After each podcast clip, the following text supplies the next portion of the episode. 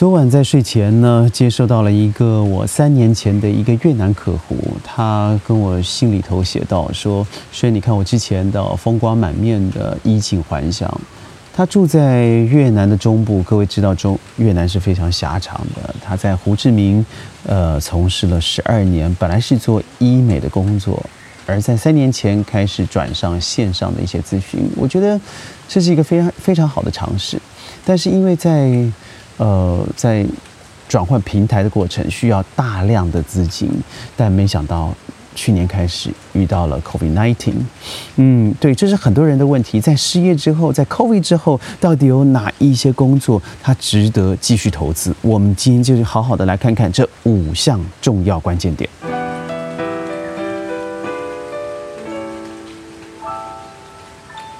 欢迎各位加入今天的宣讲会，我是轩。呃，各位一定听到我身旁好像比以前还多了一些，对各位可能是个噪音吧，对我来说是一个非常愉悦的声音，那就是川林呢，从今天早上乌云密布，现在下着不是很大的雨，呃，一样的虫鸣，一样的鸟叫，伴随着雨声，听起来很想睡觉吧。我穿上了外套，今天的温度大概十八度，昨天晚上应该有十五度左右。所以在清晨迷蒙之中呢，我很早起了床。我再次看了这一封信，这封信写的非常长哦，嗯，巨细靡的介绍他三年的生活，公司现在的营运状况，刚刚出生的小宝贝，啊，太太在国际知名的会计事务所担任首席的会计师。看起来风光满面的，但是他告诉我了一句话，让我觉得触目惊心。自从疫情以来，从去年的四月开始到现在，他们公司是零收入的状态。那我想，不是已经做了转型，怎么还会是零收入呢？原因是因为在转型的过程需要大量的资金，在在做转型之前，已经开始积欠了一些。少数的薪资，更不要说从一月到三月、四月累积起来的上了千万的的财务缺口啊，让他觉得非常的辛苦。这绝对不是我这个好朋友，我就叫他做他的第一个单字节，叫做 Ken，那我就叫他 Ken 好了。绝对不是 Ken 所遇到的一个单纯的问题。呃，在现在各国欢庆金牌、银牌。铜牌的 Tokyo 奥运的同时，疫情之后的生活依然要面对。而我个人呢，归结了几项我认为非常重要的想法。我本来当初想的是，呃，三到四项，但我在最近看到了台湾的《天下》杂志做的归结，我觉得写的非常好。同时归结了《天下》，归结了《远见》，归结了最近一期的《经济学人》之后。我觉得有几项想法可以跟各位推荐的。我认为在疫情开始，以我本身来说好了，我是绝对的在疫情的风暴当中的人哦。不论在国家之间的移动，或者是我到不一样的国家，新加坡、马来西亚、台湾、中国，在疫情之间的移动，我看到了呃不一样的消费领域的成长。第一个最明显的，我认为是电商，而且是生鲜电商。呃，电商我想在疫情前已经非常火爆了。每年的阿里巴巴，从一开始的光棍节，到了现在每个月的二二三三四四五五六六啊，又要遇到八八了，都会有大型的促销。那嗯，阿里巴巴一开始推出十一十一的时候，造成了世界蔚为风尚的呃抢购潮，每年的网络销售都是倍数增长的。但是在疫情之中啊，对。这些网商重不重要？对我来说，对于大众来说是太重要了。以前你有信用卡，后来你有了这个金融卡，甚至后来你用现金交易哦，都没有任何问题。但是我觉得生鲜电商在疫情之中显得难能可贵。我来说一下美国的 Amazon。呃，Amazon 它在在疫情之中呢，它使用了无接触式的电子 Apps 管理制度，也就是说，呃，当你在 Amazon 下了单，有固定的条码之后，送货员到你家里头，在你的嗯车库前面一扫码，自动的车库打开，把东西放入，从头到尾是零接触的。而美国的沃尔玛，沃沃尔玛。它的方式是你到了这个沃尔玛的实体店，你会看到一个三四尺的一个像巨塔一样的东西，它里面就充满了你所在网络下单的一些产品。过去一样扫码了以后呢，你就会拿到你的货品，当然不是巨型的电器。呃，在百在商场上购物，有百分之八十九的人使用的是当日即可提回的生活用品，所以这个三四尺的一个巨塔所提供的呃物品是远远足够了。呃，沃尔玛强调的是呢，实体与线上通路的混合政策，我们叫的叫做 high hybrid marketing。所以让，呃，购物的人不但可以到沃尔玛，他可以不用直接接触，可以安全的取货，这是沃尔玛想做的事情。我认为非常的聪明。就如，呃，在去年武汉刚开始爆发疫情的时候，他们做了一件事情，叫做社区团购。呃，我想各位如果在内地生活过的话，都会知道，大家在小资族呢，在下班之后，往往会想到，呃，在小区之内附近的小店去买一些生活用品带回家。对这个社区团购的意识也是如此。呃，你以社区的名义向店家下单，然后把这个货品寄入到你的小区，然后再领取，是以社区的名义。那我觉得这个方式了，呃，第一个便利了这个物流之间的麻烦。减少了一些群聚的可能，更减少了在没有必要的物资浪费上面，提供了一个非常好的想法。再来说说台湾的 Momo，它也是像我刚才说的一种卫星城市哦，hybrid marketing 的方式，它把原来的大型的呃聚集货物的集散区，就是物流中心，它把它分化了。到了一些小乡小镇去，这样的过程不但可以给予平平常你所要购物的呃东西产品，譬如说书籍啦、美妆用品这些可以保久、没有日期限制的东西以外，它同时可以开始提供生鲜上的帮助了。而据悉呢，今年底某某台湾将会开始挑战一些比较难的，需要两三小时之内到达的，譬如说生鲜，譬如说牛奶，譬如说啊肉品等等。我祝福他们成功。所以从营业额来看，Momo 已经一举超过了 PC Home 台湾本来的电商购物龙头的十八倍，这是非常恐怖的一个画面。呃，那我们来看看世界上真正最强的哦，我认为在物流上面真的是让我吓了一跳的，还是中国内地。呃，看看阿里、美团、拼多多、呃，京东、腾讯，这几乎是生活上面的一网打尽啊，它。我知道，像这个阿里巴巴所直接投资的，呃，河马先生，河马神仙，河马先生，他也就是以身心食品在十里十公里之内的的住家，他可以以卫星的方式提供你，呃，龙虾、猪肉。你认为会极其的过期品，它可以以这个生鲜的方式提供到家。我觉得阿里巴巴在过去，我记得五年前吧，我就看过了哦。我还去呃卖场里头感受一下那种在苏州的新颖，然后那些物流的快速，呃，在当下你可以直接吃、直接点，那个是非常新颖的想法。呃，所以你看看阿里、腾讯这些在中国的 HAT 三大巨头。他们完全的放入资金在做生鲜电商，为什么？因为他看到未来的趋势，而这个趋势是即使在疫情之后依然会延续的趋势。嗯，不多说阿里的生鲜，我们来看看在腾讯、京东，呃，事实上小米也是哦，投资了在很多在阅读上面的电子书籍，呃，为什么？它也是为了在在 COVID 之间，它可以帮助更多的人在家学习。也就是说，它的电商远远包含了我们在生物生活上的生理所需，还包含了心理所需。所以，我认为第一个是生鲜电商，第二个是远距的医疗。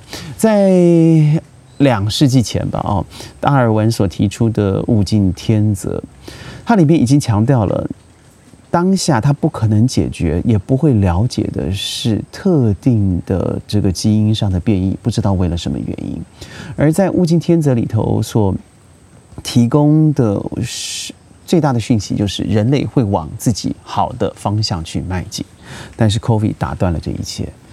但是 COVID-19 虽然到现在我们没有一个最完整的解决方式啊，但是各位可以看看这一次我们从蛋白质的细胞啊，我们的新陈代谢是呃物理生理的控制系统里头，我们借由这次 COVID-19 提供一个最完整、最透明。最急需的一个资料提供的机会，也就是我们的医疗与生物团队在当下可以在整个世纪里头得到人类最多最多的基础资讯。也就是虽然 COVID 是一个痛苦的议题，但是在医疗领域上面，我认为会得到很多前所未有的帮助和迈进。看看腾讯，中国腾讯，呃，所投资的这个和 Google 一起合资的哦，在印度投资的这个呃 Practo。在它是一个医疗平台，在二零二零年的下半年成长了十倍。为什么？呃，各位，我想对于医院来讲，会有一种基本的恐惧。在 COVID-19 更不要说了。昨天我才看到了在马来西亚的新闻，槟城有一所非年呃非常几呃几乎是龙头式的医院，他已经拒收所有普通病患，把整个病院改成只收 COVID-19 的患者。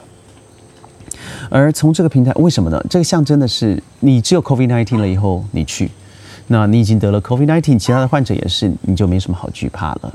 但是普通的人民，如果你还没有得了 COVID-19，不是还没有，如果你没有，那你自然会对于 COVID-19 会产生畏惧，所以这个医院直接取消了其他的病患。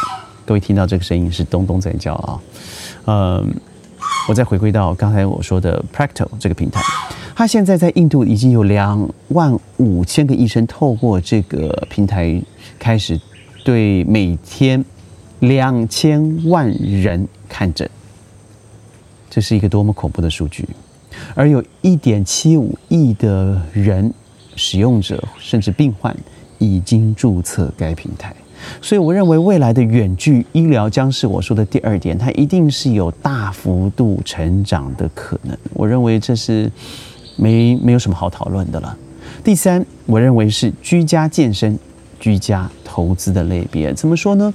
呃，我们不再出去了，因为游泳池也好，运动中心也好，呃，都已经关闭了。所以，甚至现在在马来西亚，我们要打羽球、网球，呃，骑脚踏车。这些都是取消的，也就是说，我们人不能够因为呃在呃法令上面的限制而停止生理上的运动，所以在居家的健身，我认为会大不幅大大幅度的成长。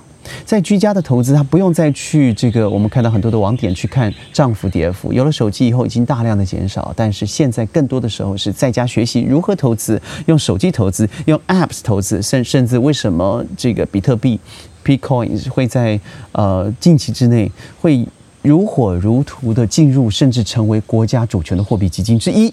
那是因为居家投资的兴盛，因为虚拟货币的开始，所以中国政府大幅度的开始打压这些私营化的这个虚拟货币，而改用国家主权来做同整发行的虚拟基金、虚虚拟货币。原因就是因为。太多人已经转为居家投资了，所以我认为第三点是居家健身、居家投资。第四点，我相信各位一定不能否认的，就是影音与娱乐。看吧，这个 Netflix 网飞它的成长，再看看多少的戏院，据去年开始有百分之七十五的这个世界上的电影院进入歇业、停业或是完整倒闭的一个行业，也就是说。我们的娱乐、影音娱乐上面，未来会改成比较呃移动性的、比较嗯私有性的、比较个人化的。所以你看，Netflix 一年投资了一千多个、一千多个电影或是影集，而有很多是大举成功的。从一开始的《House of Cards》卡之屋开始，嗯，就几乎没有停过了。对我来说，虽然我。一周大概看一次，甚至不看 Netflix 的片子，但我都知道，当我需要有娱乐，呃的时候，我会先打开 Netflix 来看看，然后其次可能会是 YouTube。那这些影音娱乐的创作者，也就是我们说的 YouTubers，呃，Podcast 将会大幅度的成长。呃，最后我认为也是最重要的，事实上我自己也在考虑。呃，我想做一个旅行，在疫情后，我本来期待的是今年，但我看来可能会变成三四年后了。不论是完成我在土耳其中东的一个大旅行，给我自己两个月的时间，呃，另外一个就是从北京出发的一个红色铁路，也是就是一直连接到 Moscow 的一个嗯西伯利亚大旅行。那中间一定会卡到和我在移动的的朋友们、学生们一定会有学习的问题。但是您知道吗？在过去这一年来，线上教育真的彻底解决了这个问题。线上教育上面最好的方式是你随时移动，只要你有网络，你随时可以经由学习，甚至你得到更多的在教室得不到的资讯。尤其像我身旁的学生，很多是一对一的学习，他得到的更精致。当然，他失去的是学生之间的互动。但我发现，只要经由旅行、人群的接触，它可以补足这一点。第一个，你可以确保在 COVID-19 期间线上教育的期间，你可以有足量的运动；第二个，你可以在线上学习的过程，你可以经由移动来增加旅游的经验。它同时补足了很多美国教育者在提倡的进入大学之前的 gap year。我认为这个 gap year 不见得一定要是大学，我认为在初中、高中都可以实现。所以，如果我们在一同旅行两个月的期间，线上教育一样的持续，我认为它反而比我们以前认为的传统传统旅行、传统教育可能学习的更多。所以，我认为线上教育绝对是未来在 COVID-19 以后的一个大趋势。